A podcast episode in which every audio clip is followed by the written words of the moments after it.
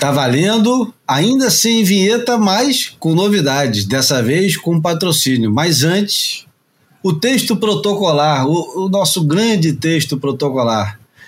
Bem-vindos ao Boia número 175, uma ilha de informação cercada de água salgada, ou filosofia de botequim sobre surf e seus afins, líquidos e sólidos.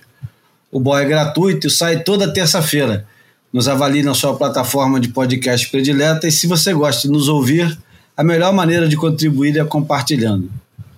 Siga-nos no Instagram para ver a imagem falada e não deixe de visitar o boiapodcast.com para conferir tudo que ficou de fora de cada episódio. No boiapodcast.com você pode ver o que ouviu aqui no podcast, pode comentar, sugerir, reclamar, ajudar a gente financeiramente, você pode ajudar no catarse.com me barra apoia boia, qualquer valor é bem aceito. Aliás, na semana passada, o boiapodcast.com tem todas as dicas que a gente deu de filmes na íntegra, porque o, os filmes, do, os documentários do Flaherty tem na íntegra no YouTube disponível gratuito para vocês assistirem, na Nuke do Norte, O Homem de Arã, e tem mais uma cacetada de coisas. Dá um trabalho danado. Depois passa lá e dá uma olhada, comenta, compartilha com os amigos. É um rabbit hole, né? Qual é a tradução para rabbit hole? É, boa noite, João. Como é que estão as coisas? Traduz rabbit hole, por favor. Bom, vou sair aqui da minha toca de coelho para falar boa noite aos meus companheiros. É, espero que já tenha ficado claro porque que é um rabbit hole, né? A toca do coelho, como é óbvio, né? E mas por que é a toca do coelho? Porque não tem fundo a toca do coelho, é? Cara, porra, gente, às vezes surpreende. A toca do coelho, do coelho é uma referência direta a Alice no País das Maravilhas. Ela cai aonde? Cai na toca do coelho. Ela cai na toca do coelho e aí se abre aquele mundo psicodélico na frente dela, em que toma uma pastilhinha, fica grande, toma outra, fica pequenininha, vai correr atrás da rainha que corta a cabeça de geral, fala com o gato invisível, toma chá com o chapeleiro maluco que sei lá o que, que tinha aquele chá, enfim, abre aquele mundo, né, cara? Então, porra, entrar no buraco do na toca do coelho, porra, é as portas da percepção, cara. Tá certo. Então é uma mistura de Lewis Carroll com Aldous Huxley. Exatamente, cara. E foi Carlos Castanheda, né? É, tá bom. Aliás, 1975 tem o Carlos Castanheda nessa brincadeira. Bem-vindo, Bruno. Como é que estão as coisas? Beleza, beleza, Júlio, João, amigos, amigas, ouvintes. Tranquilidade pura. Vamos nessa que 75 tem coisa boa pra caramba. Mas antes disso, aquela nossa pessoa dá aquele sinalzinho que está entrando primeiro suel monstruoso aqui. O um negócio daqueles de assustar, cara. Tem vídeo já circulando por aí de mar invadindo geral. Vi um vídeo hoje de, de alguém quase sendo levado por uma, por uma onda em Carcavelos, cara. Eu vi é, assustador. O, o mar tá ficando gigante, ainda nem, nem subiu hoje Miguel Blanco surfista jogadaço aqui, já foi capa da. fez capa da Surfer naquele suel lendário em, em Nias, que rodou o barco e o cacete. E, e, e aliás, está com, tá com um videozinho muito legal circulando por aí, vale a pena ver. Procura aí Miguel Blanco, que de cara vai achar esse vídeo, cheio de tubo, sem câmera lenta, tudo direto, muito maneiro. Foi lá no, no, no, passou lá no trabalho hoje, falou que pô, tá se preparando, que vem aí bomba pra caramba. Marcelos e Bocão me ligaram falando, aliás, Marcelos falou que tá chegando pra gente encontrar e tal. Tá aquele fuzuê, porque hoje em dia, né, aqui é, Nazaré é um pouco como como campeonato do, do World Tour, né? Só que acontece várias vezes durante o inverno, que é quando entra um sual, começa a chegar todo mundo, daí um que telefona, outro que pede ajuda, outro que quer saber coisa, que nem é quando é campeonato do, do WCT. Só que o campeonato do WCT é uma vez só. E aqui na Nazaré, é toda vez que tem um suel, porque tem vários que estão ficando aqui. Vamos para a música de abertura logo, que a música de abertura, ao contrário do, do que tem acontecido ultimamente, o pessoal adora as músicas. Inclusive, semana passada, um, um dos nossos é, caros ouvintes, recomendou para o Marcelo D2 escutar o Boia porque tem boas dicas musicais. Eu não consigo imaginar o Marcelo D2 ficando duas horas com o radinho no ouvido. Mas se ele quiser escutar os 15 primeiros minutos e os 15 últimos minutos, ele pode surpreender mesmo. Essa vez, por exemplo, agora no 175, a gente não vai voltar no tempo, vamos ficar em 2022 mesmo, porque eu gosto tanto dessa música e, e ela é tão alto astral, e é uma hora agora que eu acho que a gente precisa ficar o mais alto astral possível. É uma música de uma gordinha, e porra, não quero ser gordofóbico, ela é uma gordinha fofa, cara. Uma baita cantora, dançarina, uma baita artista que é a Liso. E ela lançou um. É um hit essa música, e porra, eu duvido que você não coloque essa música em qualquer lugar e o pessoal não saia dançando. Então vamos começar com About Damn Time e depois a gente vai contar uma novidade.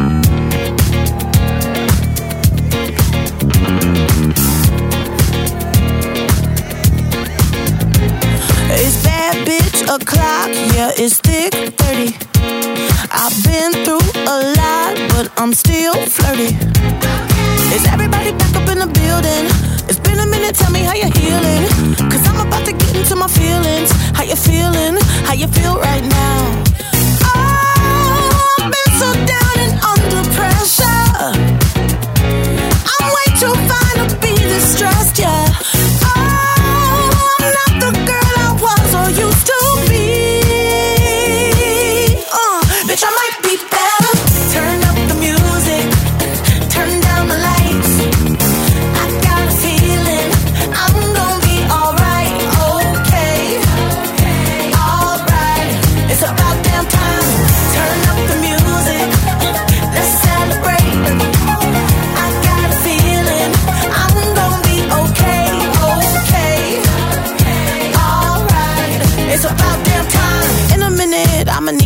Sentimental man or woman to pump me up. Feeling fussy, walking in my Balenciennes, trying to bring out the lust. Cause I give a fuck way too much. I'ma need like two shots in my cup.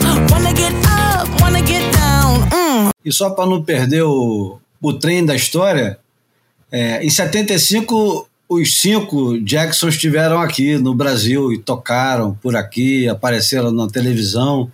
E é impressionante como é que o som perdura, né? Essa música podia estar tranquilamente no disco do Jackson 5 ou do Michael Jackson, não é não? Pô, total. É impressionante como, como carrega os símbolos, os códigos e, e transporta a gente para essa época mesmo. Pra, se dissesse para mim que era uma, um som produzido né, naquela altura, eu não, não duvidaria. Absolutamente. Sucesso, achei, achei até que já era referência a 75, porque afinal de contas, em 75, Disco Music estava começando a bombar, né? Aliás, a gente uma hora mergulha nisso, no, na Dana Summer e os alemães, né? E os alemães é... e os franceses. Serrone. Não, mas, mas e... o engraçado é que, porra, quem inventou essa brincadeira aí de disco music foi um estúdio alemão, né? Hum, bom, teremos que ver isso. a, gente, a gente volta para o assunto. A gente volta. controvérsias. A gente volta para o assunto, tudo bem, não tem pressa nenhuma. Agora, essa semana, a grande novidade do Boia é que nós temos sim um patrocinador e eu tenho o prazer aqui de dar boas-vindas ao Surf Living, que é uma empresa de desenvolvimento imobiliário com a visão de um amante de surf e seu estilo de vida.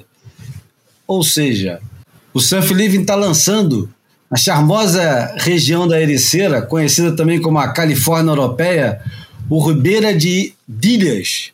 Levei esporro do João porque eu falei de ilhas, não é de ilhas, é de ilhas, Ribeira de Ilhas Vilas.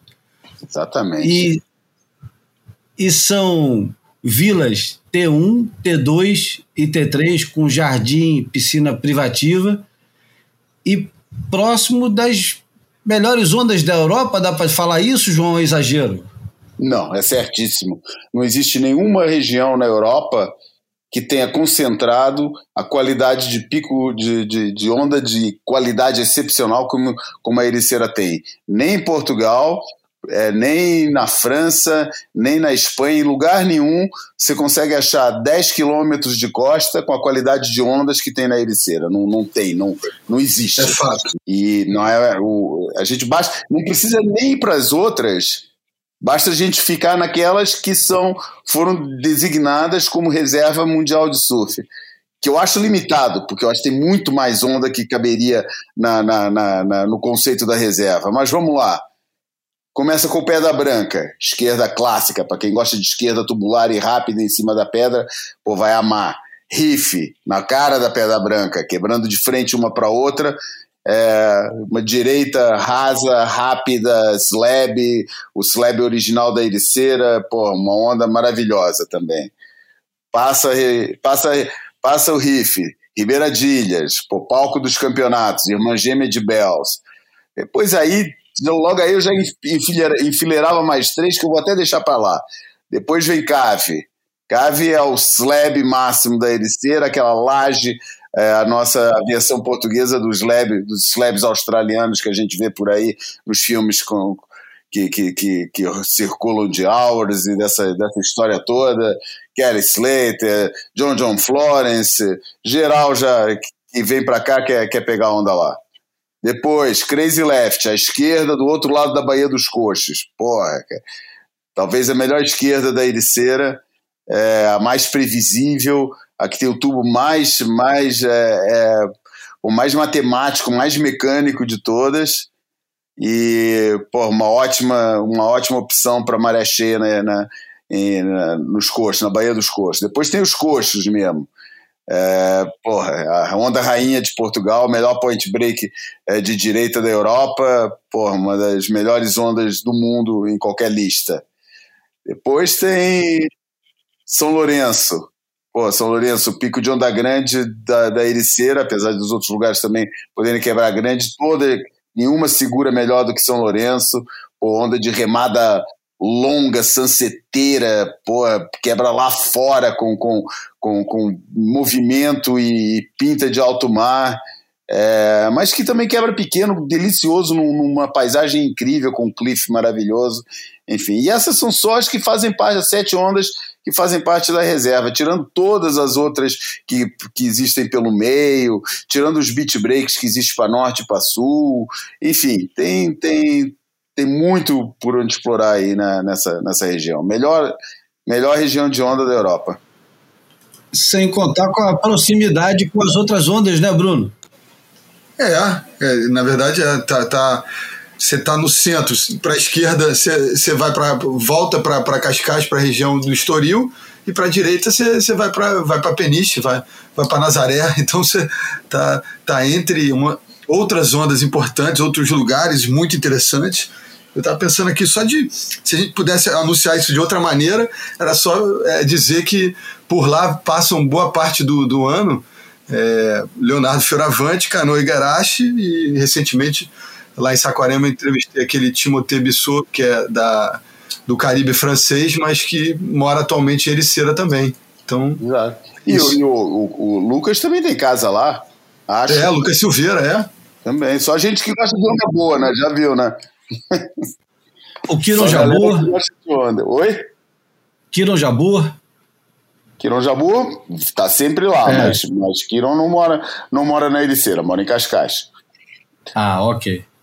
Mas seja como for, dá para morar na Ericeira e trabalhar ou estudar em Cascais, ou trabalhar e estudar em, em Lisboa. Eu tive vários colegas a minha vida inteira é, profissional que moravam na Ericeira e iam para Lisboa todo dia de manhã, cara. Para quem mora, para quem mora é, é, no Rio, por exemplo, pô, morar na Barra e trabalhar no centro dá muito mais trabalho do que morar em Cascais ou Lisboa e trabalhar, ou, ou morar, em, morar na Ericeira e trabalhar em Cascais ou Lisboa, cara. Dá muito mais trabalho, cara. Não tenha dúvida. e, e por isso, cara, pô, e, e esse é assim, no raio de uma hora, né, para a gente manter tudo dentro dos limites corretos de velocidade e tal. É, pô, você tá em Lisboa, Pô, dá para ir pegar um cinema em Lisboa e voltar, cara, sabe? É, é, ou jantar em Lisboa e voltar. É, e, e, e, Cascais é a mesma coisa. E Peniche é um pouquinho mais longe, vai demorar mais o quê? É, é, mais ou menos isso mesmo. É, não é uma hora. Uma hora até Peniche, os 40, 45 minutos até Lisboa, 40 minutos até Lisboa, 40 minutos até Cascais. Enfim, tá tudo ali no circo. Bom, mas vamos lá. No Surf Living, Living com G no final, surfliving.pt, você tem lá as fotos do empreendimento e é a grande chance de você que tem curiosidade. Eu, tanta gente me pergunta sobre Portugal, quanto custa e tal. Então, você ter a, a oportunidade de comprar uma vila, um imóvel que une duas possibilidades, né? A possibilidade de você ter uma casa perto de um dos melhores picos do mundo e que você pode também ganhar uma grana. Quando você não estiver lá pegando onda, se você quiser passar dois, três meses ou seis meses e deixar alugado o resto do ano, eu acho que a Ericeira é um dos lugares mais procurados da Europa para passar todo tipo de feriado, de tempo livre. E isso eu estou falando, o norte da Europa vai para lá, isso não importa se é inverno europeu, porque para o norte, para o norueguês ou para o dinamarquês, a Ericeira é quente, né? É um lugar é. quente, temperado, agradável. E o pessoal vai para lá. Você pode transformar o, a sua casinha no Airbnb. Sem contar é, que. Deixa eu só terminar. Sem contar que o, o João pode falar melhor do quanto que valoriza o imóvel nos últimos 20 anos, o que valorizou a Ericeira é, é um absurdo, né? Cara, não dá nem para não dá nem para iniciar essa conversa. Você me bota uma, você me bota numa saia justa dessa, porque porra, o, o eu não tenho nem números, cara, mas eu, acho que não estaria muito longe de, da realidade de falar que teve, você vai falar em 20 anos, cara. Pô, em 20 anos deve ter duplicado o preço das coisas, não sei, cara, eu não, não, não sei esses dados, só sei que tudo que você falou tá certo, cara. É, e aí, por cima, essas casas, cara, o, o, o, o Ribeiradilhas Vilas, elas são construídas não só com, quando, quando fala que o conceito surf living da empresa é, é, construir casas de sonho em regiões de sonho, é isso mesmo, cara, porque as casas estão super bem localizadas, dá para ir, para ter uma ideia, essa, essa, esse lugar aí dá para ir a pé para Cave, para os Coxos e para Ribeiradinhas. Se não quiser ir, se pegar bicicleta elétrica, aí esquece, cara. Porra, daí vai, vai, vai, vai, vai tranquilo. Mas pô, só pelos caminhozinhos de terra que tem ali, o, indo ali no meio daquela, daquela vegetação da ericeira, por cima dos cliffs, você chega em 10 minutos, você chega em Ribeiradilhas ou nos Coxos, e 5 minutos em, em, em, na cave.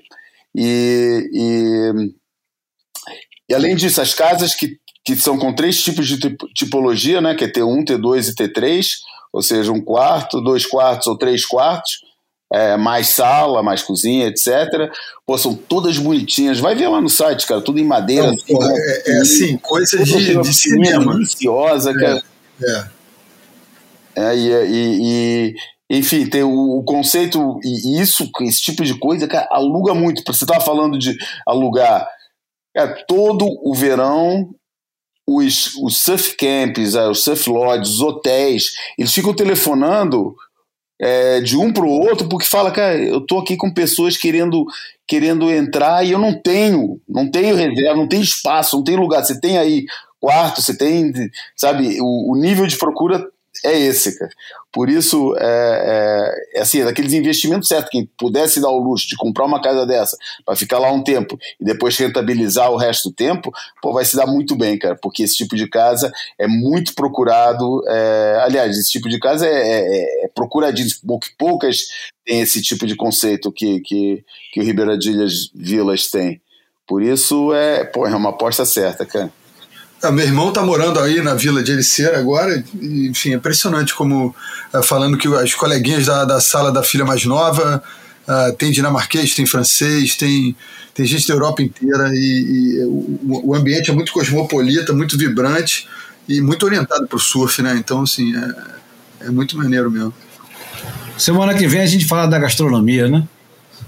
É, e tem outras coisas para falar ainda também, o conceito de, dos, dos nômades, né, do, do, que, que, que hoje em dia o pessoal trabalha à distância, que usa a ericeira muito, é, a própria Câmara de, de é, é, a própria Câmara Municipal, que é a Prefeitura, disponibiliza é, espaços de coworking pô, com preços super em conta, só para você ter o espaçozinho ali com internet livre tal, para trabalhar, montar o teu escritóriozinho móvel.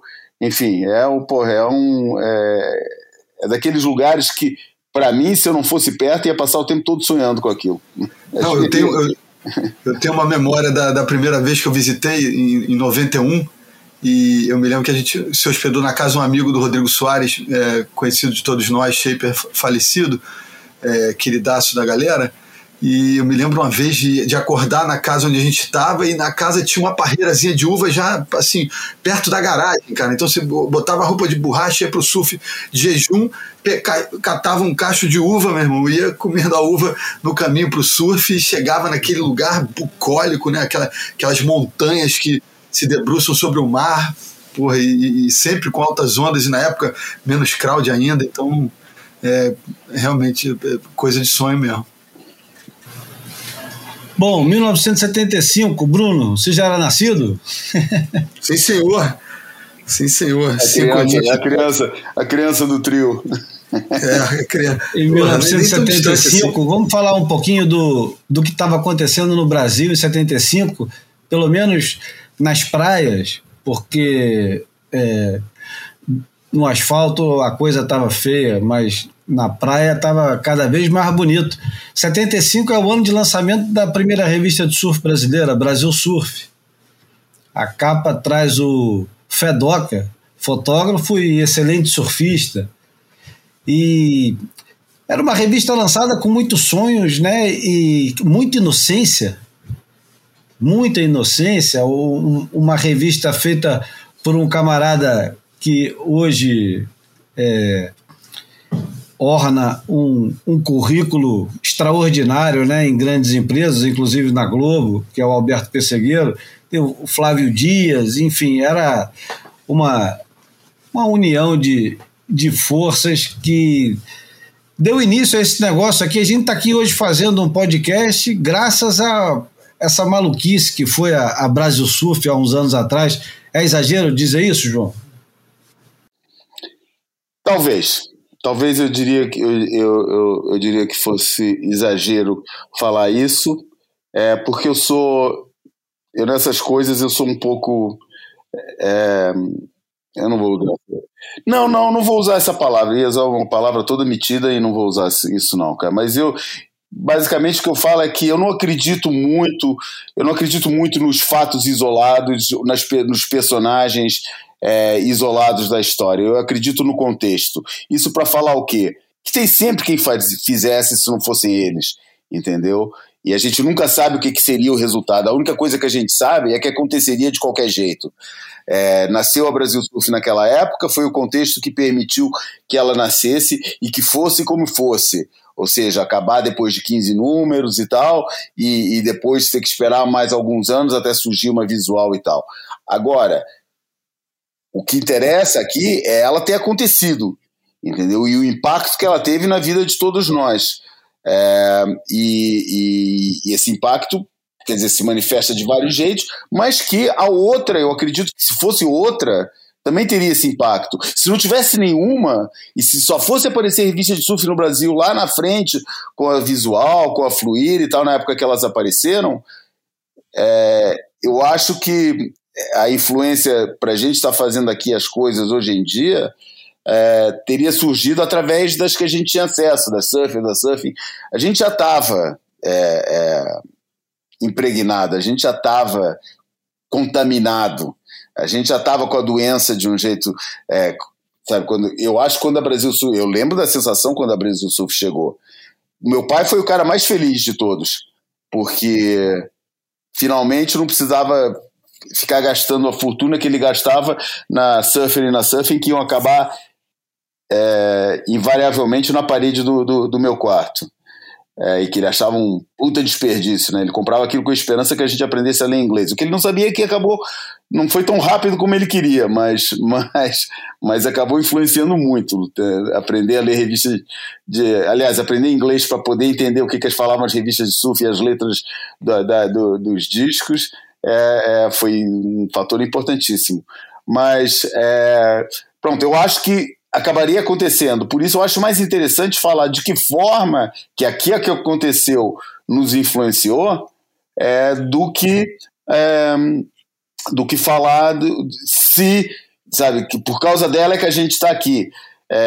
Se não fosse ela, seria outra qualquer. Mas ela, a Brasil Surf, nos pôs aqui do jeito que nós somos. E aí é diferente. Aí eu acho que realmente a, a, a influência foi, pô, foi excelente, cara, porque, enfim, eu lembro de uma matéria que eu li na Brasil Surf, a, a, autorada pelo Ricardo Bravo, chamada Teoria Ondulacional, que aquilo me fascinou, cara. Me fascinou. Eu acho que, por exemplo, a minha fascinação com o fenômeno das ondas, independente de, se ser, de serem ondas de, de, de é, para surfar, ou ondas para destruir, ou ondas pintadas, ou qualquer manifestação que, que. O meu fascínio com qualquer manifestação do conceito de ondas vem muito dessa matéria que eu li com 10 anos de idade, 11 anos de idade, e que ficou totalmente na minha cabeça, assim, falando, caramba, que loucura.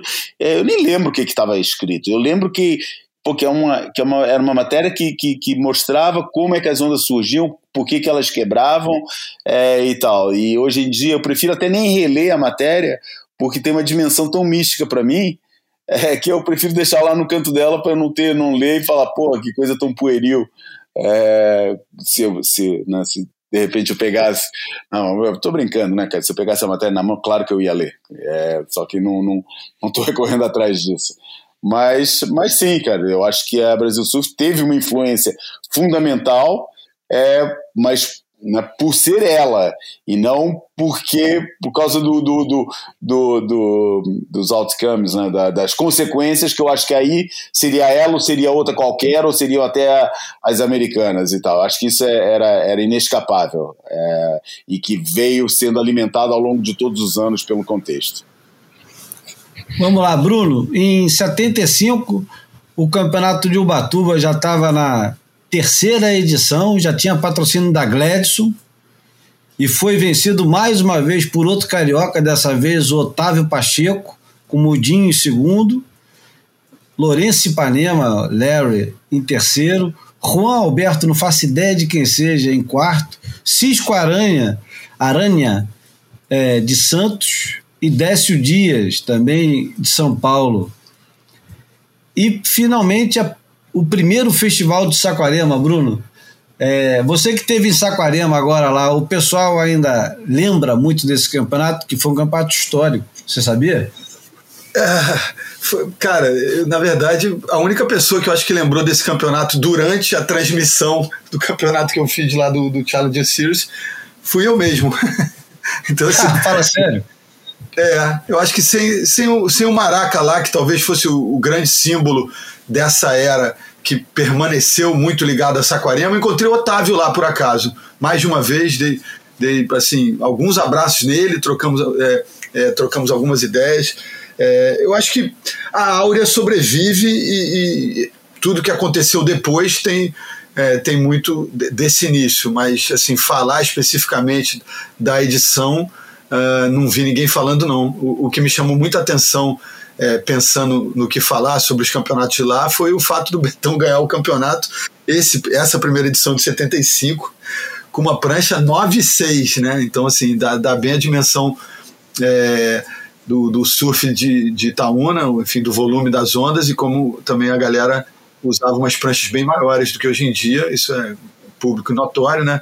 Mas o que chama bastante atenção também desse primeiro campeonato é que rolou a categoria júnior.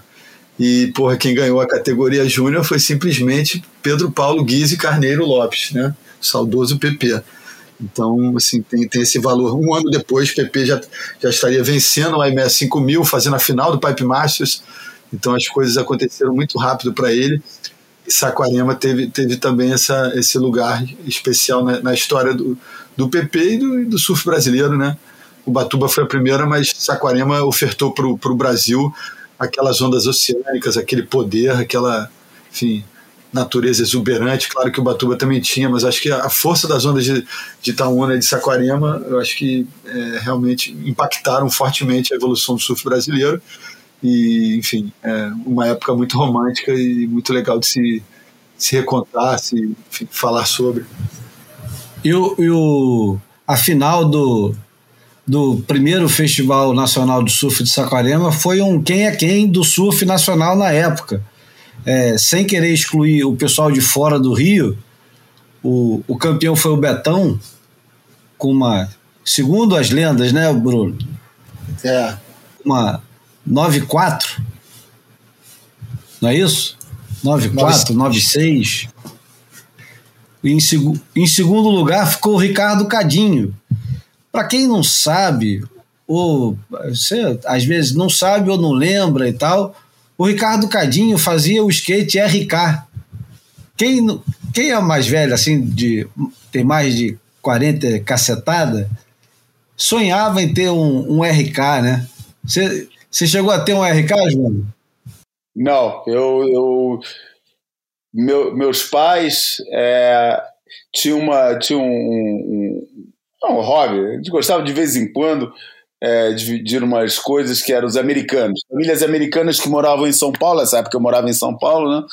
É, famílias americanas que estavam indo embora e que vendiam tudo. E numa dessas, bem no meu comecinho de andar de skate, cara, meu pai me comprou um, um skate com shape Gordon Smith, eixo Bennett Pro, rodinha Road Rider, Pô, um negócio maravilhoso, cara. E esse foi meu skate durante toda essa época e ficava todo mundo babando pro meu skate, Formiga, esses caras lá, eu ia lá no Wave Park, eles falavam, porra, que skateão e tal. Aí eu nem sei de quem era o moleque, mas sei que meu pai comprou numa dessas, dessas famílias americanas que estavam indo embora. Mas lembro muito bem da RK, que junto com a DM de São Paulo, a Torlai, que era um negócio mais industrial. Meu, que o pessoal meu primeiro skate foi o Torlai. É. é, o Torlai era um negócio mais industrial é, mesmo. É. Não sei qual era a grande empresa por trás dela. Não era estrela, não, é, mas era um negócio assim grande. É, mas, mas a, a DM, a RK, eram tudo a Costa Norte, que foi até, né, até patrocinou, patrocinou o Tinguinho uma época, e tinha equipe, tinha equipe de surf, e era, era, pô, e era a equipe mais irada, né? A, a, a, tinha Surfcraft também no Rio com, com, com o Cezinha. É, enfim, essas eram as marcas do skate. Eu sonhava, na verdade, ter um Surfcraft. Essa era a minha, era minha, era minha marca de sonho, era o Surfcraft e até, até sacaneei anos mais tarde, Cezinha, que ele, tava, ele fez uma reedição o, de, de, de prancha Surfcraft, né? Daí com aquele adesivo que era que na época eu não sabia nem que aquilo era o, o, o, o Om, o símbolo do Om, do yoga e tal, não fazia a menor ideia, ficava fascinado com aquele símbolo. E tal, daí eu contei pra ele, falei, porra, você apareceu lá no Wave Park, eu fui pedir pra você um adesivo, você não me deu, negou o adesivo, né? foi muito engraçado, foi um momento engraçado a reação dele, porque foi em rede social, né? Foi no Facebook que eu comentei isso. Daí ele ficou cheio de pedido de desculpa e tal. Ah, porra, anos, décadas atrás, esquece isso. Mas, Bom, então eu vou falar o, o resto do quem é quem do surf nacional, que era o Betão em primeiro, em segundo, Ricardo Cadinho, em terceiro, Rico de Souza, em quarto, Paulo Proença em quinto, Otávio Pacheco, em sexto, Rossini Maraca Maranhão. É, segundo consta a lenda, o mar estava gigantesco e estava tão grande, tão grande, que muita gente não conseguiu entrar no mar. Tinha gente que não conseguia varar a arrebentação. O Betão ganhou sem usar cordinha, né? Naquela época a cordinha era uma novidade, tinha chegado ao Brasil no ano anterior. E e bateria de seis pessoas, muita gente só tinha, muitas vezes, só tinha dois caras. E é curioso, né, que não tá o Bocão nessa final, né, que é um cara é, que é. gosta tanto de onda grande e que nessa época devia estar tá nesse nessa rota Saquarema Rio de Janeiro, se bobear estava até morando lá em Saquarema já. Né? É, porque teve as pranchas Betão e Bocão que eles faziam juntos lá, exatamente nessa época mesmo. Enfim, na, na categoria júnior, como o Bruno falou, ganhou o PP, Em segundo ficou o Felipe Belo Martins. Aliás, a, o PP ganhou uma passagem Rio-Lima, né? Que deve ter sido. É, eu não sei se foi a primeira viagem dele, mas é possível que tenha sido a primeira viagem. No ano seguinte ele já ia para o Havaí e já ia para a final do Pipe Master, né? Acho que ele tinha é. 16 anos aí, ou 15. Em, em, segundo lugar, o Felipe Belo ganhou uma prancha Missari. Em terceiro ficou o Fernando Cavalcante, conhecido como Tico. Ele ainda não fazia short nessa época, eu acho. Ele ganhou um skate de prêmio. o, o quarto lugar, o irmão do Paulo Proença, o Zeca Proença, ganhou uma caixa de parafina. Também conhecido como Zeca Mendigo. Isso. Enfim, eu, eu não sabia, mas outro dia eu estava lendo umas coisas mais antigas. Já tinham vários campeonatos, Bruno, aqui no Brasil, que eram considerados campeonatos brasileiros é, pelo organizador, mas nem todo mundo achava que era campeonato brasileiro, era engraçado. Era de Ubatuba, né? É. Não, junto com Batuba, eu acho que como o festival principal era o Batuba, volta e meia alguém fazia. Então tinha um, um, campeonato brasileiro no Rio de Janeiro. Tem um que é, é vencido, inclusive. Eu tenho aqui, depois eu, eu vou colocar. Vamos, vamos seguindo um pouquinho o que estava acontecendo no mundo em 1975. Vamos passar pela música. É, eu vou falar um, um álbum que, se bobear, eu acho que é o, o grande álbum da Clara Nunes, que chama Claridade que para mim é uma joia esse negócio. Por acaso, o Joia do Caetano também é desse ano, mas o, o da Clara Nunes, para mim, fala mais alto, porque acho que o pessoal escutava mais em casa e tal, e tocava muito em rádio, trilha sonora de novela. Eu, eu adoro esse álbum, Claridade. O do João já sei qual é, fala aí, João. Physical Graffiti, Led Zeppelin, melhor disco de Led Zeppelin, um dos melhores discos de rock da história. E tem o Down by the Seaside, que é uma coisa maravilhosa. E Into the Light, In My Time of Dying, Bronny Hour, que é o dedilhado de violão mais bonito da história do rock. É, porra, é um disco de superlativos para uma banda de superlativos, que é um negócio fora de série, cara. E só para abreviar muito a minha história com, com, uma história legal que eu tenho é que quando eu fui para Cabo Verde há anos atrás, ainda na década de 90, a gente foi para uma ilha que pouca gente ia pegar onda. É, e, e, tinha lá uma, uma galera de lá que ficava porra, fascinada com a gente, pô, pedia para levar a prancha, para carregar a prancha. Para ele, porra, para eles era um privilégio a gente deixar ele carregar as pranchas. Pô, ia todo orgulhoso carregando as pranchas. Eu fiquei muito amigo de um que era o Zito, cara.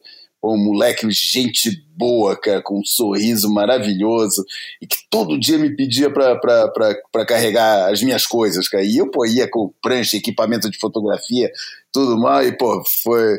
É, é era, uma, era uma grande ajuda, né? E, e aí, quando eu ia fotografar, ou quando eu ia pegar onda, eu botava ele para escutar, eu falar, ó, esse aqui é o meu Discman, cara, pô, escuta aí à vontade. Ele nunca tinha visto um Discman na vida, cara. Nunca tinha visto aquele negócio. E ficava ali. É, eu falei, pô, tá aí um monte, era daquelas bolsinhas cheias de disco e tal. Eu falei, pô, escolhe aí, tem um monte de som aí, né? Eu via, daí uma hora ela tava fotografando, só via o Zito passeando na praia de um lado pro outro, balançando a cabeça. Eu falando, caramba, cara que maneiro, que o cara deve ter descoberto meus discos de Fela Kuti, de, de é, os meus discos de funk do, dos anos 70, as coletâneas de, de Etiopix, que não sei o que, que tinha tudo lá. Aí cheguei, eu, cheguei junto dele, né? Depois de fotografar, voltei lá pro lugar lá, lá na praia onde estavam as coisas. Falei, e aí, Zito, tava amarradão aí, o que, que você tava escutando? Pô, o cara abre um sorriso, abre a capa do Discman e fala, esse aqui é que é bom. e era o físico que nunca tinha escutado na vida, cara. Pô, cagou pros outros todos, só ficou escutando aquele disco sem parar a semana inteira que a gente esteve lá. Muito bom. Bruno, e qual é a tua escolha de 75 de discos? Pô, ô, Júlio, eu vou te falar que eu tava vendo os, os filmes aqui, eu nem me liguei nos discos, cara. Só se eu vou te dar, então, vou te dar uma dica. Wish Were Here é de 75, do Pink Floyd. tá bom, né? Tá bom, tá bom. A música que, porra. Eu não preciso nem olhar o resto da lista, não. Pode ser, pode ser. Não, mas eu vou te dar outra boiada agora. Sabe qual é de 75 também? E que eu acho que não dá pra gente ignorar, porque, ainda por cima, porque a Gal Costa se foi há pouquíssimo tempo. Aliás, hoje quem se foi foi o Erasmo, mas a gente vai prestar homenagem adequada no próximo Boia. Vamos lá. Mas um disco que saiu em junho de 75 foi Fruto Proibido, proibido da Rita Lee e o, a banda Tutti Frutti. Aí vou só dizer o que, que tinha nesse disco. Tinha esse tal de rock and roll, Ovelha Negra e agora só falta você, tá bom ou não?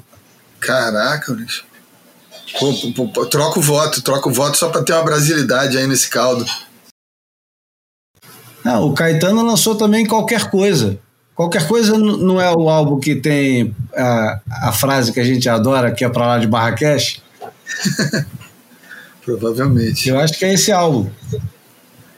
Caralho, nos gringos também tem as coisas fabulosas também. Neil Young, Pat Smith, tem porra, é foda. É, no, agora dos filmes, o, o grande sucesso de 75 foi Tubarão, né? Do Steven Spielberg. Agora, o meu predileto pessoal é o Monty Python e o Em Busca do Cálice Sagrado. O teu, Bruno? É, cara, é, assim, povoou o meu imaginário o, o, Tubarão porque eu assisti no cinema. Eu não me lembro se, se eu assisti no cinema esse filme do Monty Python mas eu me identifico com, com, com a linguagem, com, com, o cinema do Monty Python muito mais do que com o cinema do Tubarão, é, Pipoca, enfim. É, mas eu, eu é, é ainda mais poderoso é, na minha memória o, o, impacto do Tubarão, da época ali, 75. Então, eu achei que o Neil Young e Crazy Horse, que tem um, um, um o disco Zuma, cara, que, que, que a capa do álbum é, é uma gaivota daquela, um, um pássaro daquele gigante lá, o Flamingo, você, aqueles que ficam voando uhum. lá na, na, Califórnia, em cima de uma. como se fosse um corpo de uma mulher, como se fosse a prancha, o corpo da mulher. E Zuma, eu acho que tem, tem, tem, tem surf aí nessa parada também. Não, ele adorava a praia, né, cara? A gente falou disso uma vez. Inclusive, quem é de Zuma é o Jamie Brisick, não é não, João? Zuma mesmo? Eu acho que ele é de Zuma. Zuma é um quebra-cocão, né? É, não sabia não, cara, que ele era de lá. Não tenho eu acho que ele, Eu acho que ele originalmente é de Zuma. Ok. A gente pode perguntar depois para ele. Não, é Lay Area, tá, tá tudo muito próximo ali, né? Às vezes é. o cara se identifica com uma coisa, você vai ver ele é, vem de outro lugar ali do lado também. Agora, nós estávamos conversando antes de começar o Boia de cinema. Quais são os filmes que se é, relacionam com o nosso universo é, salgado com pé sujo de areia. E quais foram mesmo as nossas conclusões, João? Quais são os filmes que, e, que tem alguma relação com isso, com os hippies de 75 ou alguma coisa parecida e por quê? Ah, você estava falando. É, você falou, quer dizer, para mim a associação com o tubarão é, é evidente, entendeu? É, essa é, é mais óbvia é uma preocupação de tudo que é surfista, enfim, é, essa tem aquele, aquele lado que talvez tenha mais a ver com deixar o pessoal não pegar onda do que levar o pessoal a pegar onda. É, Isso. Mas que é ótimo. Que com esse universo que a gente tem lá, eu acho que o universo da praia nem está assim tão tão, tão, tão presente. O meu filme preferido, quer dizer, eu não tenho filme preferido, cara. Em qualquer lista onde esteja o, o Flying Over a Cuckoo's Nest, que no Brasil traduziu como Um Estranho no Ninho, e em Portugal como Voando sobre um Ninho de Cucos. É, o, que na verdade cucos é uma palavra em inglês que significa maluco. E, e, e, em Portugal também se aplica. Por isso faz, faz todo sentido manter a, a, a, a tradução literal. É, qualquer pô, não dá para dizer que porque não dá para não, não, não gosto, mas eu acho que acaba acaba sendo que tem a ver com o nosso universo cultural amplo, né, cara? E a gente está aqui falando, não é por acaso que a gente tem um blog teoricamente de surf e que fala pra caramba de cinema e de música e, e principalmente de música. Pô, esse foi o ano que teve dois filmes, não foi um só, não, cara. Foram dois filmes baseados em, em, em música, em, em música quer dizer, tendo a música como um tema, e os dois estrelados pelo mesmo cantor, que é o Roger Daltrey do The Who, né?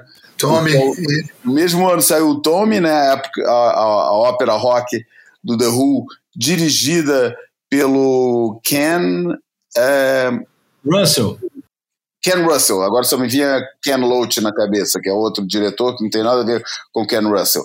Dirigido um negócio totalmente psicodélico, é, é alucinado, uma, do, do, com, com, com o Roger Daltrey fazendo o papel de um jogador de pinball surdo, mudo, cego, surdo e mudo, que fica cego, cego, surdo e mudo porque vê a sua mãe numa situação de traição. Cara, um negócio da cabeça, que saiu lá da cabeça afetadinha lá do Pete Townshend, mas que deu uma deu música boa pra caramba e deu esse filme. E tem o Lissomania, que é o filme também é, estrelado pelo Roger Daltrey, que estava nessa época, pelo visto, flertando bastante com o mundo do cinema, é, e que tem a ver com, com a gente. Agora, se eu for escolher um filme de 75 que fala diretamente com a minha né, com, com, com o meu lado de surfista, é, apesar de não me lembro de, de, é um dos meus filmes preferidos e não me lembro se tem cena de mar nesse filme, é o De Souza lá, É o pô, tremendo de um filme do, do Akira Kurosawa que conta a história de um de um soldado japonês da Segunda Guerra Mundial que ficou perdido numa ilha durante é, anos sem fim e quando quando foi descoberto, não sabia nem que a guerra já tinha acabado e continuava se comportando como se fosse um soldado em guerra. É, o fato de ser numa ilha, o fato de ter aquele lado do, do, do, do tá abandonado num, num, num, lugar cercado de água e de mar por todos os lados, acho que é uma fantasia é, ao mesmo tempo romântica e assustadora que todos os surfistas carregam. A esse propósito, tem um livro que um dia a gente pode botar ele no almanac porque vale a pena. Em Portugal saiu, não sei se tem tradução no Brasil, chama Náufragos no Paraíso, que conta todas, faz uma compilação de várias histórias de náufragos que foram parar em ilhas paradisíacas, entre, entre eles o mais famoso de todos, que é o Robinson Crusoe. E, aliás, o título do livro, o subtítulo do livro é isso mesmo, as verdadeiras, as histórias dos verdadeiros Robinson Crusoes desse mundo. É, e, e, é um negócio fascinante, né? Porque tem esse apelo onírico, mas ao mesmo tempo também é assombrado, né? Porque ficar abandonado não deve ser legal em circunstância alguma. Ótima escolha. Foi, foi Oscar de, de melhor filme internacional, né? Filme estrangeiro, isso aí. É, filme estrangeiro. E, é. e, era, e era um filme muito cultuado aqui no Brasil nessa época, porque por acaso, não tem nada a ver o, o List Mania e o Tommy, mas eles, de certa forma, se cruzam, né? Porque nessa época estava. Acho que o, o, o lema Paz e Amor estava muito presente e a gente ficava. A gente não, né? Porque eu era muito novo, não estava buscando essas coisas ainda, não. Estava brincando de, de Falcon, jogando futebol, estava em outra mas o pessoal que era adolescente nessa época, que era jovem, estava super nesse negócio de paz amor, usando o, o símbolozinho, cabelo comprido, roupas largas, camisas coloridas, né? Era um, era um, era um jeito de se identificar com aquele negócio e de ficar distante da, do, dos adultos caretas, né? Bom, no surf, o que estava acontecendo lá fora era o seguinte: os filmes de surf estavam é, florescendo. Então, em 1975, tem o lançamento de alguns filmes que nem todos são muito conhecidos, mas eu vou te dizer: é, alguns desses filmes que eu vou citar agora são muito, muito importantes e tem pedaços para você assistir no YouTube. A gente vai colocar no boiapodcast.com. Um deles é, chama Oceans. Rodney Sumpter, tem, Cara, tem, tem cenas fascinantes nesse filme, mas esse não é o mais legal, cara. Tem um filme que eu descobri, sei lá, uns 10 anos atrás, consegui comprar um DVD piratão que chama Ocean Rhythms. Já viu esse filme? Alguém já viu esse filme? Não. não. Ritmos do Oceano? Não. Não. É de um camarada chamado Steve Core. É, me soa um pouquinho familiar, mas Estaria forçando aqui. É, é de um camarada chamado Steve Core e ele relançou alguns filmes dele há um tempo atrás. E o Ocean Rhythms tem altas cenas dos anos 70 de desempenho espetacular de Michael Peterson, Terry Fitzgerald e todo, cara, Havaí pra cacete, Austrália. Tem Tales from the Tube, que é um filme também desses que você ouviu falar, mas viu pouco, do Bob Corden e Jerry Humphries. É, Rolling Home, do Paul Whitty, que é um filme menos conhecido dele. É, eu acho que é o primeiro filme do Harry Rod, que depois ia fazer o Band on the Run, que é o Liquid Gold. Enfim, tava, tava florescendo. Tem, é lógico que tem uma versão do Five Summer Story de 75, porque o Five Summer Story, como a gente já falou aqui, ele foi sendo relançado ano após ano, igual o filme que foi lançado no ano seguinte, que é o, o Free Ride. Aliás, Free Ride é de 77, não é nem de 76. E que também foi sendo relançado e relançado. E atenção, hein? Tem na íntegra em qualidade excepcional no YouTube. Fiquei impressionado de achar no YouTube o, o, o Free Ride em qualidade tão boa. É, vamos lá, o que mais estava acontecendo no mundo? O Michael Peterson ganhou o terceiro Bell seguido dele. E dessa vez ele já estava ganhando Bells com a rapaziada inteira. Então, afinal, é ele, Shaw Thompson, Mark Warren, Jeff Heckman, Mark Richards e Wayne Lynch. É, é era, o, era o, o quem é quem do negócio, né? Diz e que o... ele, que a grande vantagem que ele tinha sobre todo mundo era o domínio absoluto daquela, daquele critério de é, points per, per move, points per maneuver, que a gente descreveu no último episódio do, do Boia. Por isso, se quiserem entender que critério é esse, vão lá escutar. E tinha mais uma coisa, né, que todo mundo descreve como característica do Michael Peterson, e que vai ser lembrado aqui, acho que nos próximos dois ou três programas, ele era um animal dentro d'água na remada. Dizem que ele é, era assustador na remada. Quem talvez possa contar melhor essa história para gente um dia o, o Bocão, que dividiu casa com ele em 73 ou 74 no Havaí. Mas todo mundo descrevia o Michael Peterson como o, um cara muito agressivo na remada, e imagina que nessa época não tinha prioridade, essas coisas todas, Nutella de hoje em dia, né? Então era um remando por cima do outro e um virando a prancha por cima do outro, e diziam que, que ele era extremamente agressivo. Outro campeonato que é. Eu, eu acho que é super importante, porque é, é uma quebra. Aliás, 75 é a grande quebra de paradigma no Havaí para a nova geração australiana, né? Aquele busting down the door, ele acontece em 75 e é concluído em 77, mas ele acontece todo em 75. O, o jovem australiano Ian Cairns ganha um campeonato, o, o Duca Hanamuko, no mar enorme, com quase todo mundo assustado com aquela com aquela condição, e ele vindo do Western Austrália e completamente destemido, ganha o primeiro ganho, grande campeonato dele.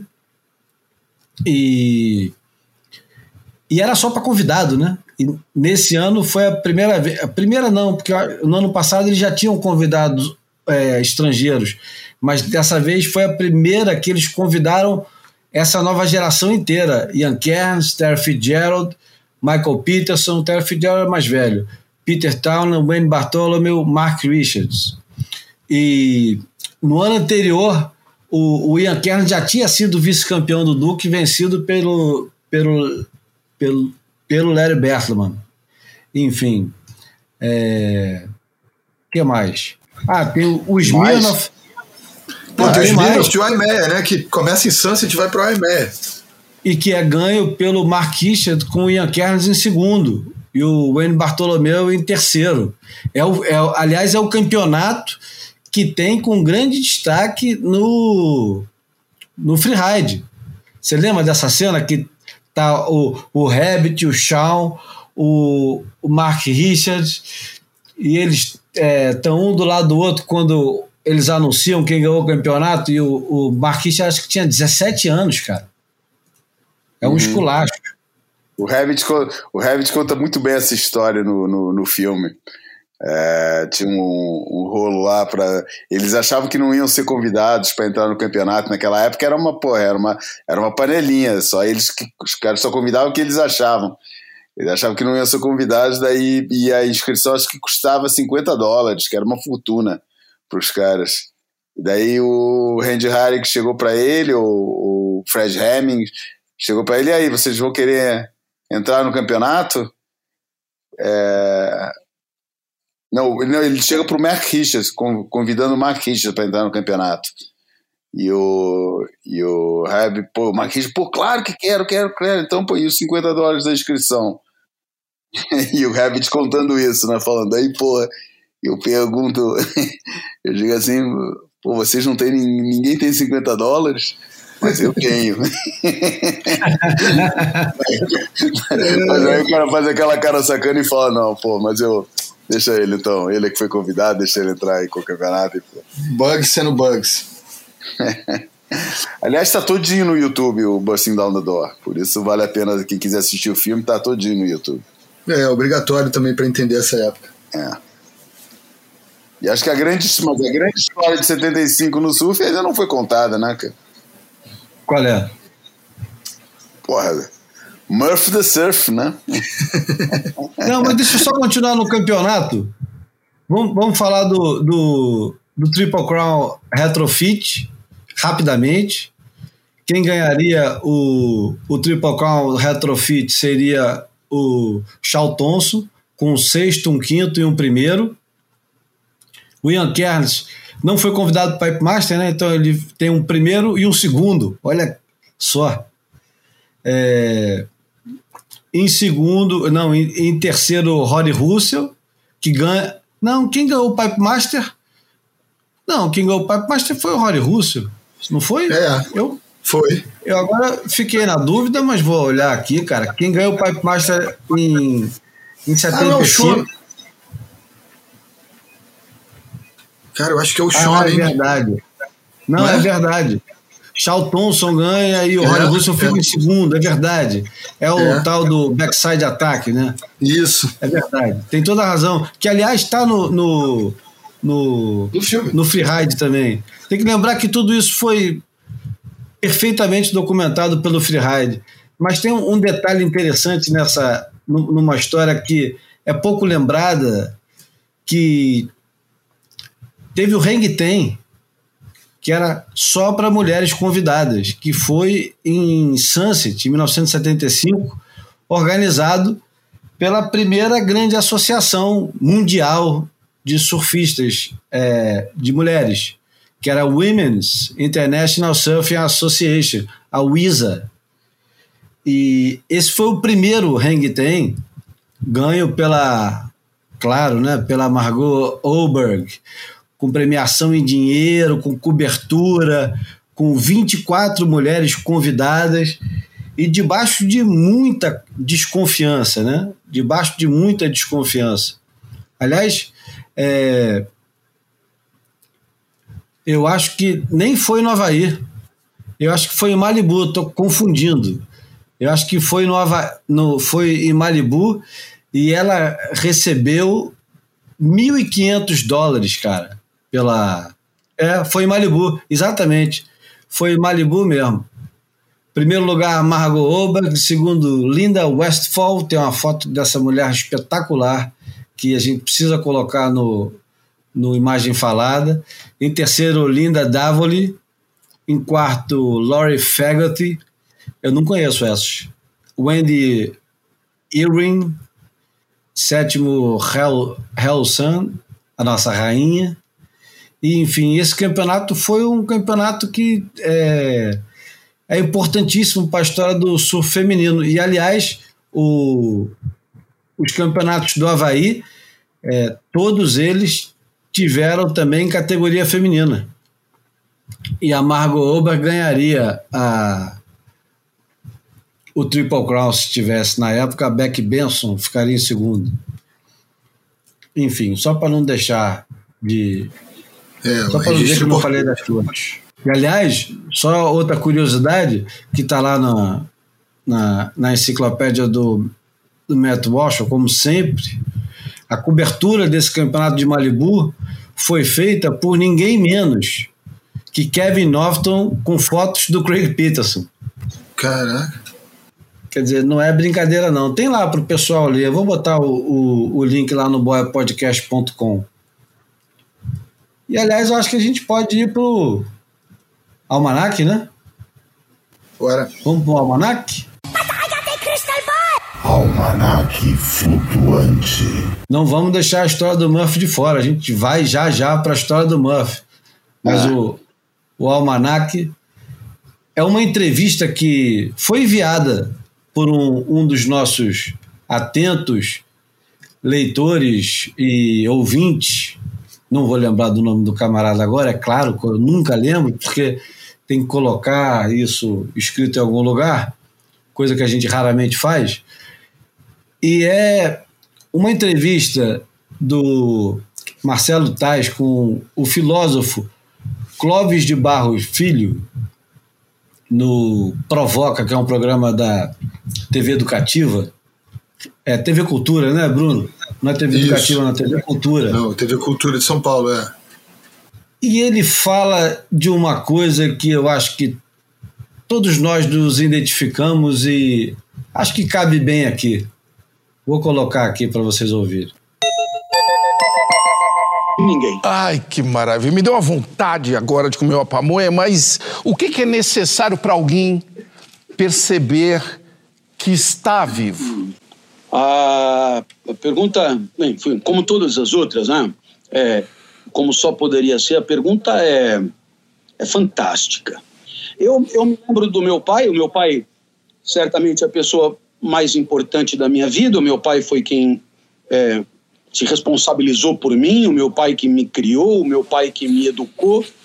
E, e o meu pai, nós moramos um, durante um ano no, no bairro do Botafogo, no Rio de Janeiro, e nós íamos à praia de Copacabana, passávamos por dentro do túnel, né?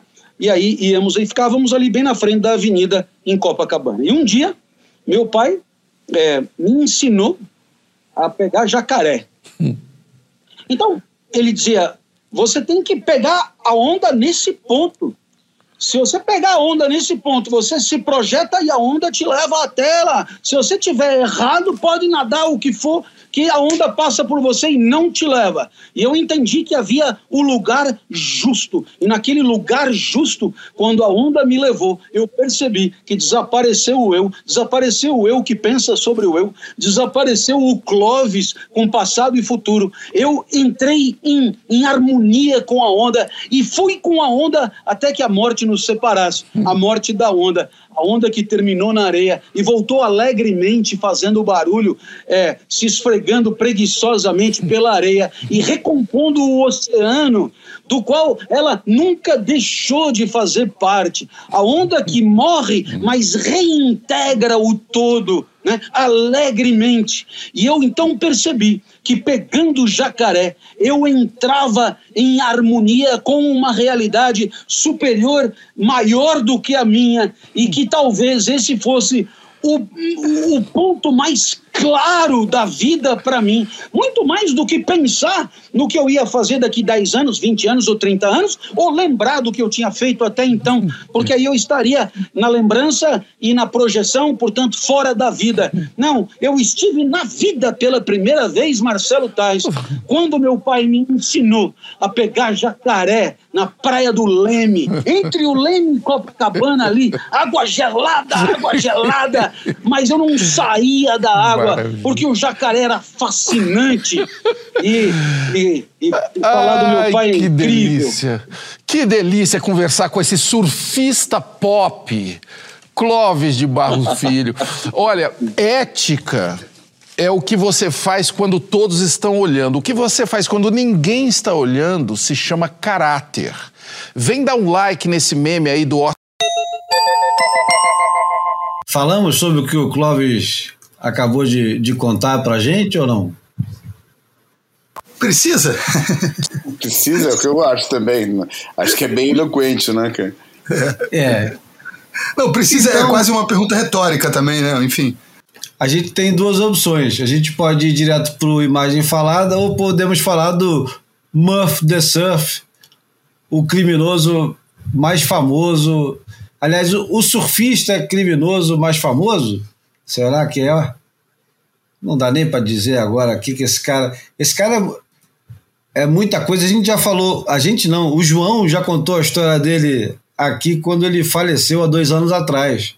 É. Mas ele vai voltar porque o filme sobre ele foi feito em 1975.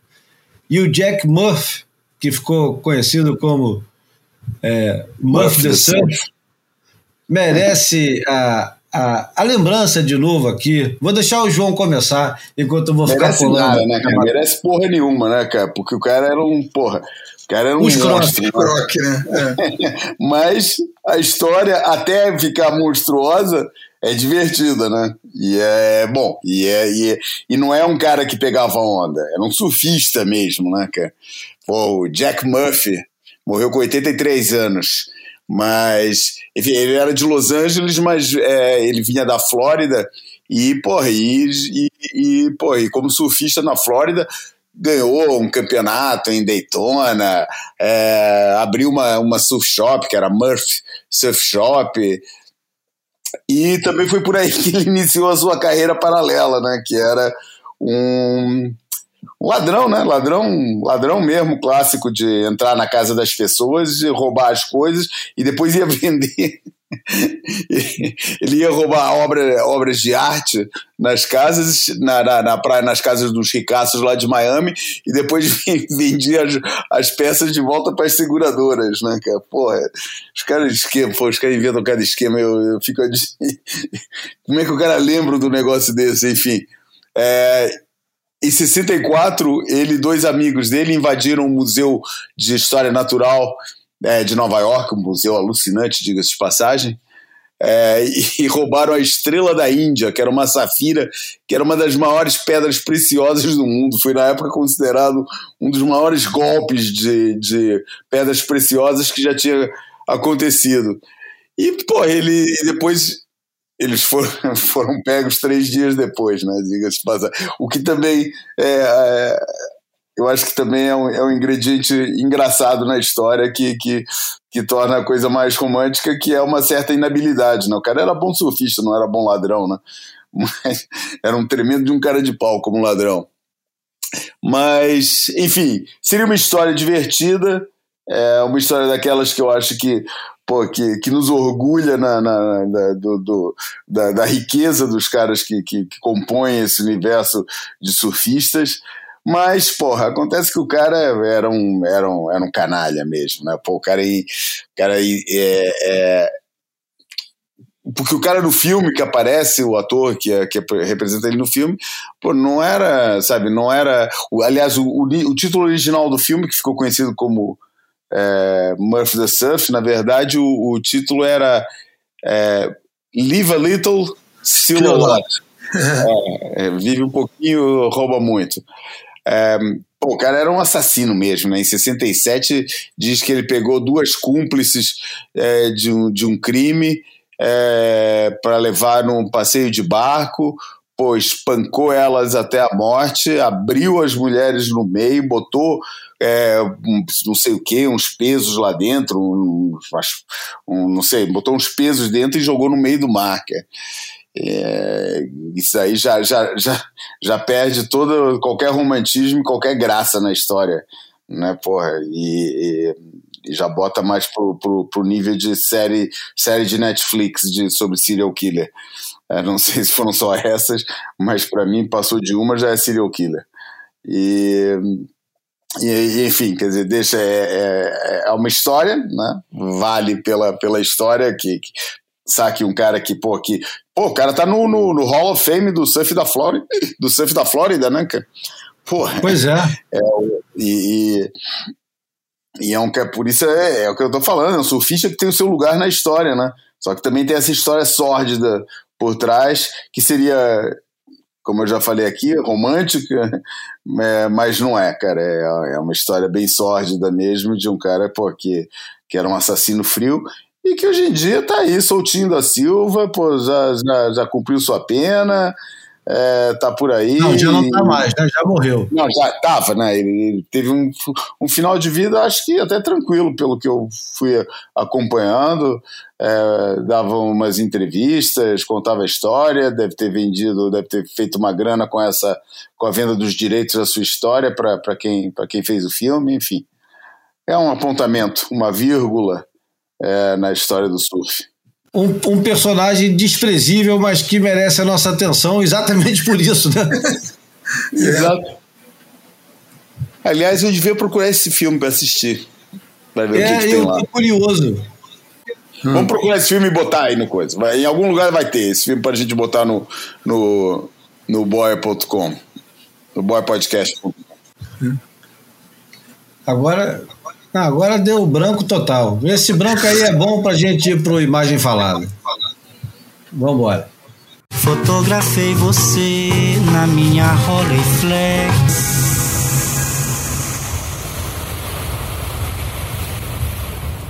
Bom, imagem falada de hoje é uma onda que podia ser um quadro também, eu acho que essa é uma das ondas mais bonitas, assustadoras e bonitas ao mesmo tempo, é, já fotografadas, porque é uma coisa. O, quem está na onda é o Bruce Ayros, que foi o aniversariante da semana passada, e o Tom Cervez, um dos melhores fotógrafos é, dos últimos 20, 30 anos, e que deve ter feito muita foto do Bruce Irons na, na carreira dele, publicou na conta do Instagram parabenizando pelo aniversário Bruce Irons, que é um personagem um pouco trágico, quase. É, eu não vou comparar com o Jack Murphy, porque ele nunca assaltou ninguém, mas tem o, o, o lado é, decadente né, do Bruce Irons, que é um pouco triste. Gostaria de saber se ele está bem agora e, e, gostaria de dar a notícia aqui, por exemplo, que ele está muito bem, saudável mas ultimamente não é muito esse tipo de notícia que a gente tem do Bruce Arias.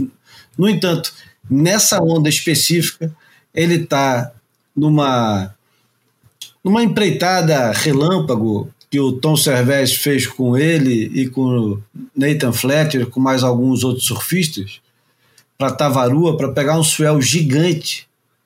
E pelo jeito o Bruce Arias ou não tinha prancha ou quebrou todas as pranchas dele, porque uma das características principais do Bruce Irons, aliás, dos irmãos Irons, sempre foi o destemor, o destemor, a coragem e a completa e absoluta falta de, de, de apreço pela vida. Os é, caras se colocavam em desapego, cada... né? É, o, é, um, é, exato. Desapego é a melhor palavra para definir. Um desapego total, né? Os caras se colocavam em cada situação e o Bruce Irons está numa onda de, sei lá qual é o tamanho, 15, 20, 10, não sei quantos pés a onda tem, a onda é enorme. A prancha que está debaixo dos pés dele é uma prancha maior do que nove pés e ele está perfeitamente colocado dentro do tubo. A prancha é vermelha, o que dá um toque artístico na foto, porque parece quase de propósito uma onda azul, linda, porra, parece onda de caderno, e ele está perfeitamente colocado nessa onda. Eu, eu vou, deixar o Bruno falar um pouquinho sobre a onda. Não, eu, segundo consta, a prancha foi é, levada para a viagem é, pelo Nathan Fletcher, mas era do Todd Morgan. E ele fala que tomou mó caldão, né? Que ele ficou puto depois da onda, que foi, pensou que ia morrer, se sentiu assustado, enfim, e, e tomou um reboliço ali da volume d'água, né? É, porra, é como você falou, a prancha de 10 pés, é, você faz um cálculo ali, né, para caber dentro do tubo né, com aquela largura toda, com aquela imensidão no entorno, dá bem uma noção da proporção, né? Se a gente não dá para precisar o tamanho, dá para saber que é uma bomba, assim, um, um tubo gigantesco. E é isso, eu fico me lembrando de, de, da primeira vez que eu vi ele surfando com os 12, 13 anos de idade na barra, pegando onda de um metro e meio no beach break, botando a mão para trás e jogando na fechadeira. A gente ficava impressionado é por conta disso, né? É, eles, eles crescendo, eles sempre diziam que a brincadeira deles, moleque com 5, 6, é, antes dos 8 anos de idade, era é, tomar onda na cabeça de 6, 8 pés é como se fosse um tá brincando na gangorra do parque, né? Então é, é isso, eles alargaram esses limites aí e, e essa onda é, é, um exemplo disso. Uma pena que a última informação que eu tenho dele é, eu acho que esse ano, no início do ano, alguém me falou que viu ele surfando em trestles, é, irreconhecível, que não conseguia nem dar um cutback direito, pesadão, lento e assim, com aquele olhar meio perdido, enfim, é mais um que perdeu para si mesmo, né? Perdeu para assim, escolhas erradas. Pro, é, uma pena realmente, mas é um marcou época e essa foto é um símbolo dessa época que ele marcou. Vou fazer um desafio para o João. A gente está em plena Copa do Mundo, hoje já é o terceiro dia da Copa do Mundo. E eu queria que o João fizesse uma analogia de quem seria o Bruce Ayers no mundo do futebol. Caramba. É... Ou no rock, sei lá. Cara, eu não Mas sei, cara, porque o Bruce Arians é um cara que sempre, para mim, prometeu mais do que, do que fez, né? Pô, foi um grande surfista, pega pra caramba, mas na competição o máximo que ele conseguiu foi foi vencer uma etapa em, em Bali, né? Em, acho que foi a única etapa que ele ganhou, né? É, Acho que sim. Tudo bem, tá lá, foi lá, entrou no tour, ganhou uma etapa, mostrou que quando o assunto era onda e tudo perfeito e tal, ele era o cara e, e, e, e quebrou. É, tem muitos vídeos, fez, tem uma, uma bela obra videografada, que não é uma coisa que acontece muito no mundo de futebol, feito por eles próprios, não é uma coisa mais feita por terceiros.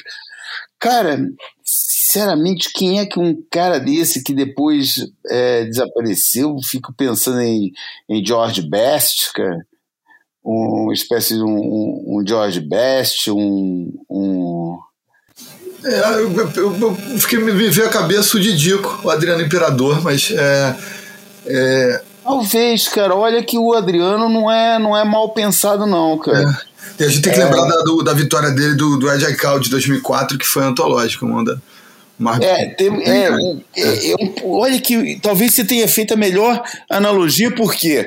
Porque o Adriano é um cara que também tem suas vitórias é, na, na carreira, quase como, como a, a, o selo de validade, o selo de, de autenticidade do, do, do seu valor técnico, como jogador de futebol, mas teve caras contemporâneos dele tão maiores do que ele que ele acabou se destacando mais é, pelo, pelo, pelo fim prematuro da sua carreira é, e por com o talento todo que ele teve, ele nunca ter ascendido ao patamar dos seus contemporâneos, apesar de a gente saber que a parada era dura na época, né? É. É, tinha Ronaldo Fenômeno, tinha. Gaúcho é, mesmo, né? Né? Kaká, tinha pô, Ronaldinho Gaúcho, tinha. É, enfim, era, era dura a parada. Mas, porra, ele tinha talento para chegar lá. Eu não duvido nada, cara, que se ele fosse um, um atleta aplicado, além de ser um jogador de futebol genial, um, um gênio espontâneo, ele teria talento. Mas ficou sempre aquele negócio de, porra. É, não foi tudo que poderia ser. Eu acho que o Bruce Arians também é um pouco isso. Não foi tudo que poderia ser. É, eu também acho. É, fica fica aquele, aquele gostinho, né? Você fala, caramba, imagina se esse cara tivesse a cabeça no lugar. É. Imagina esse cara com, com com o foco e a determinação do, do Adriano, ou mesmo do Kelly, né? Enfim, parece que tudo veio muito cedo e muito farto, né? E eles não conseguiram se. É, transbordou, eles, né? né? Não é, Eu não acho foi que só- aí, sinceramente, eu acho que aí ia ser esse jeito, tivesse vindo muito ou tivesse vindo pouco, cara. Acho que ali, É a cara. natureza mesmo, é né? muito da natureza deles e do, É. do, e do ambiente e do ambiente familiar, que é um negócio que é muito pouco explorado é, no, no, no filme, no, no Kissed by God, do, do background familiar, que não era um background fácil, cara. É. É, enfim, ali eu acho que é que é um pouco e a cultura geral também do, do, do próprio lugar, né, lá do Kauai, tem, tem muito é, espaço para essas coisas acontecerem, para esse tipo de, de desfecho, né? Muito bem, podemos ir para a porta, né? Vamos embora. Vamos para a porta. E hoje, é, essa música está separada há algum tempo já, porque tem um podcast que eu adoro ouvir, que chama The Word, a palavra, chama The Word Podcast. E o, o subtítulo seria A Word in Your Ear, uma palavra no seu ouvido. E no episódio 474, eles convidaram um, um historiador. tá? Eles dizem que talvez seja um dos mais respeitados e, e, e produtivos historiadores do mundo, que é o Simon Sebag Montefiore. E ele acabou de lançar um livro chamado The Word, aí é o mundo e não a palavra, é que a minha pronúncia é uma. É, é uma. Não vou falar aquela palavra com M na frente, mas é isso aí mesmo. É, o nome do livro é The World, a Family Story. E ele conta a história do mundo inteira, inteiro, a história inteira do mundo.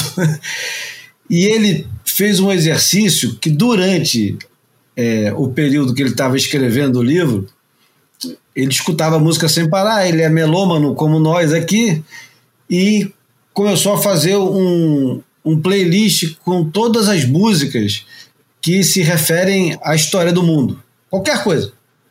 E aí começou a fazer uma lista, e essa música, essa música, essa lista acabou ficando com mais de 200 músicas. E ele disse que um dos camaradas que mais escreveu é, músicas com menções à história e que é fascinado pela história, porque ele já conversou, é o Mick Jagger. E ele diz que possivelmente a melhor música sobre história do mundo até hoje é a música que a gente vai tocar para terminar, que é Sympathy for the Devil, um clássico dos Rolling Stones, e que tem um, um, uma letra fascinante que quando você para para escutar um historiador é, narrando a história da música, e eu não sei se vocês sabem, mas a história da música é o diabo se apresentando. É, Please allow me to introduce myself. I'm a man of wealth and taste. Quer dizer, ele já vai se apresentando, né, dizendo que é um cara de, de, de bom gosto e de riquezas. E depois ele começa a enumerar os momentos todos que ele estava. Ele estava quando Jesus Cristo apareceu, ele estava quando teve a, a, a Revolução Russa, ele estava em todos os grandes momentos, ele estava quando mataram Kennedy, ele estava em todos os grandes momentos e ele tem muitos nomes e tal. Eu vou dar a oportunidade de, de você que está nos ouvindo escutar é, talvez Sympathy for the Devil pela primeira vez prestando atenção nessas coisas. João já tinha se dado conta da, da riqueza dessa letra? E que começa com samba, né? Começa com samba? Assumidamente. É mesmo? Assumidamente, a inspiração da, da, da do, do, do, do, do atabaque da percussão é, inicial foi inspirada no samba. Porra, essa eu não sabia mesmo. É. Só dá mais caldo pro negócio. É. É um jeito de, de voltar aqui. Bom, então vamos terminar essa bagunça aqui. Esse foi o Boia número 175. Obrigado, Bruno, pela companhia. Valeu, Júlio. Valeu, João. Porra, programa especial. E essa, e essa música, eu tenho uma verdadeira adoração por ela. Acho linda. Excelente maneira de terminar o episódio.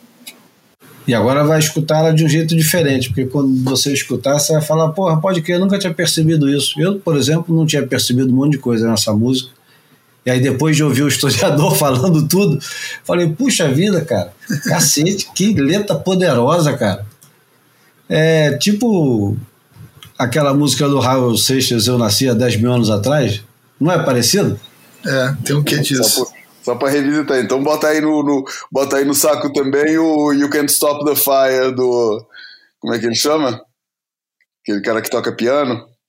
É, porra. Elton John. É Joe. Do Billy Joe. Ah. Também é um amontoado de, de. Aliás, a música era usada em aulas de história na, na, na, nas escolas americanas. You Can't Stop the Fire. É bem legal. É bem legal.